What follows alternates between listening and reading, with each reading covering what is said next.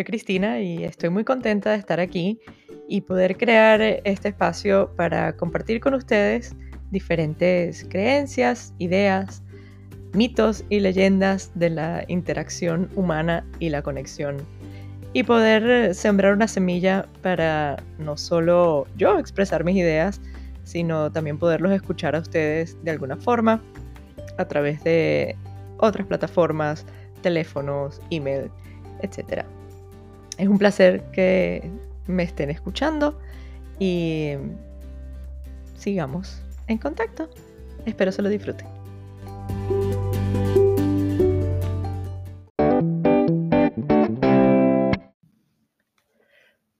Hoy les quiero hablar de un concepto que tengo un tiempo dándole vueltas y tiene que ver con los retos de este container. Es decir, las necesidades, ventajas y desventajas, las cosas que tenemos que aprender a manejar y, cómo lo hacemos, de vivir en un cuerpo humano, de haber escogido en esta vida em, el pasarla dentro de este container. tengo ya un tiempo pensando al respecto y me parece súper práctica la idea, al menos en, en mis razonamientos, porque como que me ha permitido irle añadiendo capas o, o, trocitos a ese rompecabezas de teoría, por llamarlo de alguna forma, que me van como ayudando a entender dónde estamos, para qué estamos, por qué hacemos las cosas que hacemos, cómo las resolvemos. Entonces quería explicarles un poco más y probablemente en alguno de los otros podcasts he mencionado algo de, este concepto de mm, las necesidades, retos de este container. Lo que les quería hablar hoy es de mm, varias cosas con respecto a los retos de este container. Se nos hace fácil, por ejemplo, ver que si somos un delfín, me gusta el ejemplo del delfín, a lo mejor porque me gustan los delfines, si somos un delfín, tenemos unas necesidades. Necesitamos em, estar en el agua, necesitamos un tipo de comida, necesitamos otros delfines para hacer X cosas. imagínense otros animales. Si somos hormigas, entonces pues necesitamos el resto de la colonia. En fin, cada container que escogemos para encarnar para los que crean en eso. Y bueno, y si no, imagínenselo simplemente como em, lo que nos define como cada especie. Entonces, cada, cada una de esas cosas tiene unas cosas que lo definen, unas cosas que necesitan, unas cosas que lo ayudan a sobrevivir y otras que no. En este container humano, em, igual tenemos unas necesidades fisiológicas necesitamos comer, necesitamos respirar. O sea, si alguien dijera hoy en día, em, siendo humano, dijera, em, ya sé, no voy a respirar más porque eso me fastidia, bueno, pues no duraría mucho. No sé si son siete minutos o algo por el estilo. Si dijeras no voy a comer más, pues también no durarías mucho. Si comes mal, pues tiene consecuencias. Si comes bien, tiene otras consecuencias. Con, la definición de comer bien y comer mal también em, viene dada por las necesidades de este container. Si comemos pura azúcar el resto de nuestras vidas, pues los órganos empiezan a fallar. Entonces, bueno, somos como una máquina y esa máquina necesita unas cosas para poder funcionar en óptimo estado. Puede funcionar a media máquina, puede funcionar muy poquito y puede funcionar maravillosamente, dependiendo de qué tan clara, de qué tan claras tengamos esas necesidades y esos retos que implican esas necesidades. Si no las tenemos claras y mm, empezamos como a jugar con ellas, bueno, se puede volver complicado. Mm, si, nos movemos poco, pues nos pueden empezar a doler las articulaciones, eh, tenemos menos fuerzas, menos energía, etc. Entonces, imagínenselo así, como una máquina. Dentro de esa máquina hay unas cosas técnicas, físicas, que necesita la máquina para funcionar, eh, para estar eh, bien engranada, mm, sí, bien engranada y además que esos engranajes eh, fluyan, ¿no? O sea, que, tengan los fluidos mm, apropiados, el aceite apropiado para que todos esos engranajes em, corran. Ahora, además de esas cosas físicas que necesitamos, también necesitamos unas cosas emocionales. Necesitamos conexión, necesitamos pertenencia, em, necesitamos sentirnos bien, necesitamos un manejo de emociones de determinada forma. Entonces también hay un montón de necesidades de este container. Y dentro de esas necesidades, em, el cerebro está hecho de una forma que unas cosas se nos hacen más fáciles que las otras. Entonces, esto último que he pensado, he pensado dos cosas últimamente. Una tiene que ver con que somos seres, yo me atrevería a decir, netamente emocionales. Lo que creemos que es nuestra racionalidad en realidad es el cerebro dándole explicación a las emociones. Pero somos pura emoción. O sea, nos gusta una cosa o nos gusta otra, eh, nos gusta un partido político o nos gusta otro, eh, nos gusta una persona. O todo, todo, todo, todo, todo, todo viene primero, pasa primero por la emoción que nos hace sentir eso que eh, con lo que estamos coincidiendo o lo que estamos decidiendo. Esto, a ver, a lo mejor si alguno de ustedes ha estudiado más al respecto o, ya ha pasado por esta línea de pensamiento, dirá, ay, Cristina, pues obvio, ¿no? Bien te dijo a ti que éramos racionales. Bueno, lo cómico es que por todos lados nos llaman los animales racionales. Y bueno, me, impresionó el pensar que, que, no, que no somos nada racionales, que, que en realidad somos pura emoción. Y, y eso, y las emociones nos mueven hacia un lado o hacia el otro. Y en esa misma línea, la segunda cosa que he pensado últimamente es que en realidad somos una máquina completamente programable, pero totalmente programable. Y, y como con este tema llevo, no sé, a lo mejor como unos 10 días o dos semanas, ahora miro alrededor y ayer, por ejemplo, estaba haciendo la cola para pagar en el supermercado y veo ese trocito de, de exposición que hay justo en las cajas llenas de chicles, chocolates, revistas amarillistas.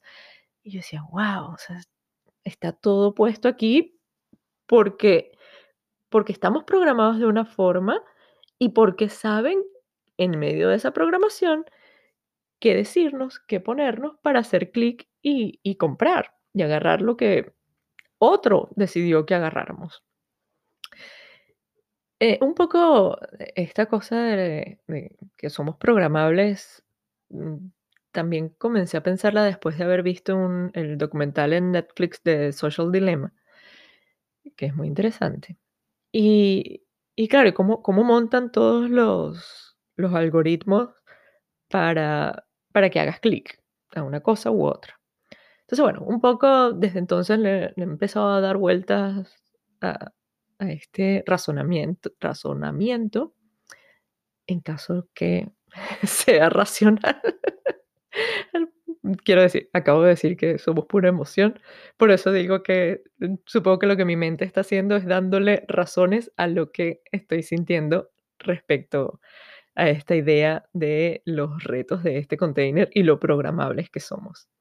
Entonces, bueno, lo que quería compartir con ustedes es lo impresionada que estoy de lo programables que somos. Y un poco como me lo imagino es, nacemos en este container humano y eh, parte de esos retos que tenemos que manejar es un cerebro, un cerebro que hace unas conexiones X durante, que, nacemos con un cerebro muy flexible, eh, no con todas las conexiones hechas, no con todo el tamaño que va a desarrollar en el futuro.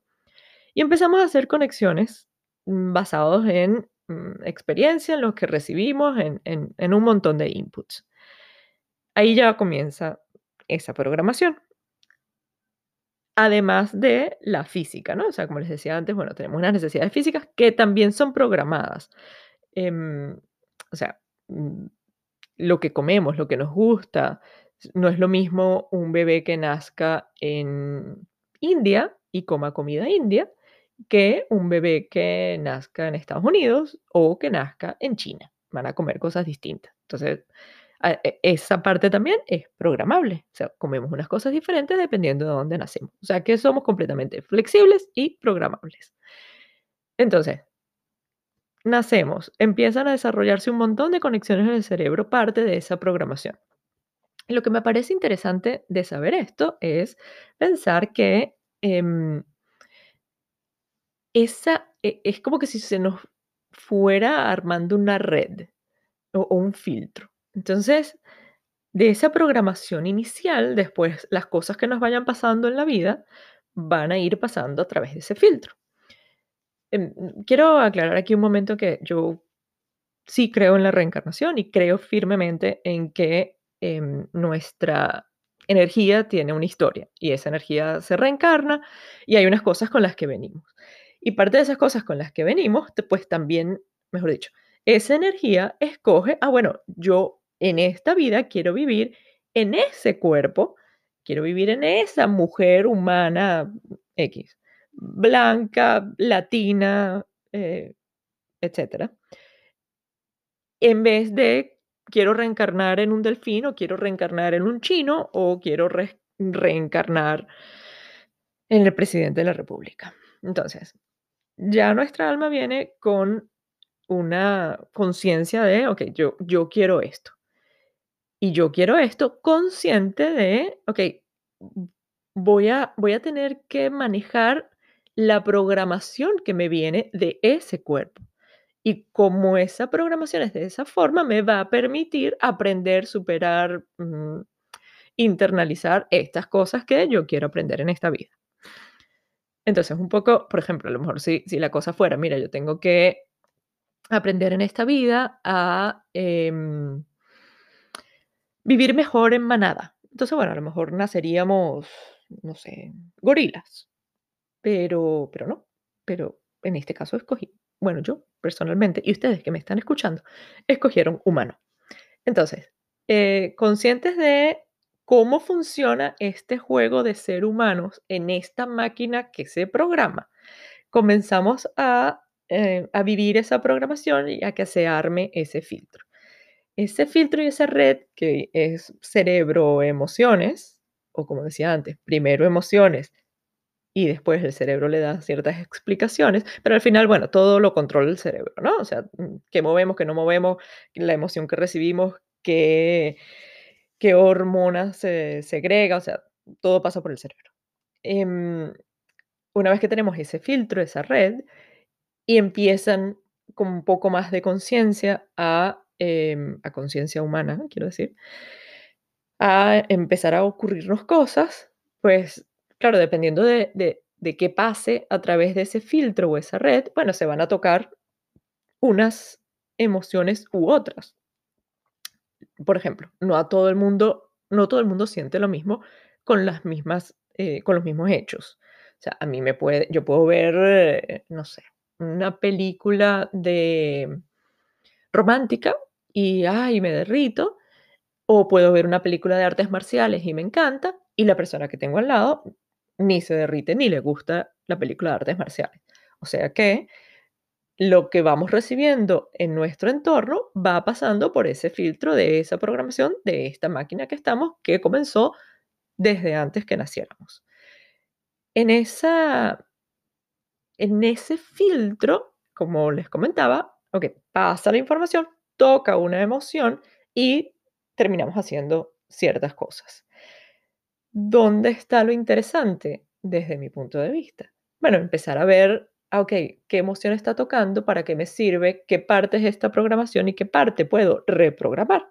Porque otra cosa muy interesante de este container es que somos completamente reprogramables. Entonces, recibimos información, pasa a través del filtro de la primera programación eh, analizamos, sentimos, em, lo que cada quien tenga como herramienta para eh, crecer y volvemos otra vez a ajustar la red, a volver a sentir y a volver a pasar a través de esa red. O sea que estamos como que todo el tiempo en un constante programación y reprogramación de esa red en función de lo que en principio em, yo diría que dos cosas. Uno, nos haga sentir mejor y dos, nos acerque más a lo que está alineado con quienes somos en esencia y que es parte de esa energía que vamos llevando de un cuerpo a otro o de un container a otro. Bueno, espero que esto haya quedado más o menos claro porque sé que es un concepto bueno, que yo tengo mucho tiempo pensando, pero que probablemente poderlo meter aquí en 15 minutos, pues puede que sea complicado. Pero bueno, me encantaría escuchar sus comentarios.